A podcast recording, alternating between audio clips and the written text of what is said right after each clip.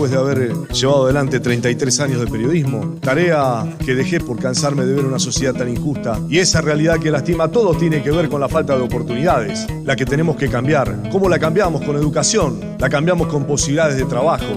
Lo que nosotros tenemos que devolver es la posibilidad de tener esperanza y en eso tenemos que trabajar y por eso estoy aquí empeñado 7 por 24 a cambiar de rubro, pero siguiendo con las mismas convicciones.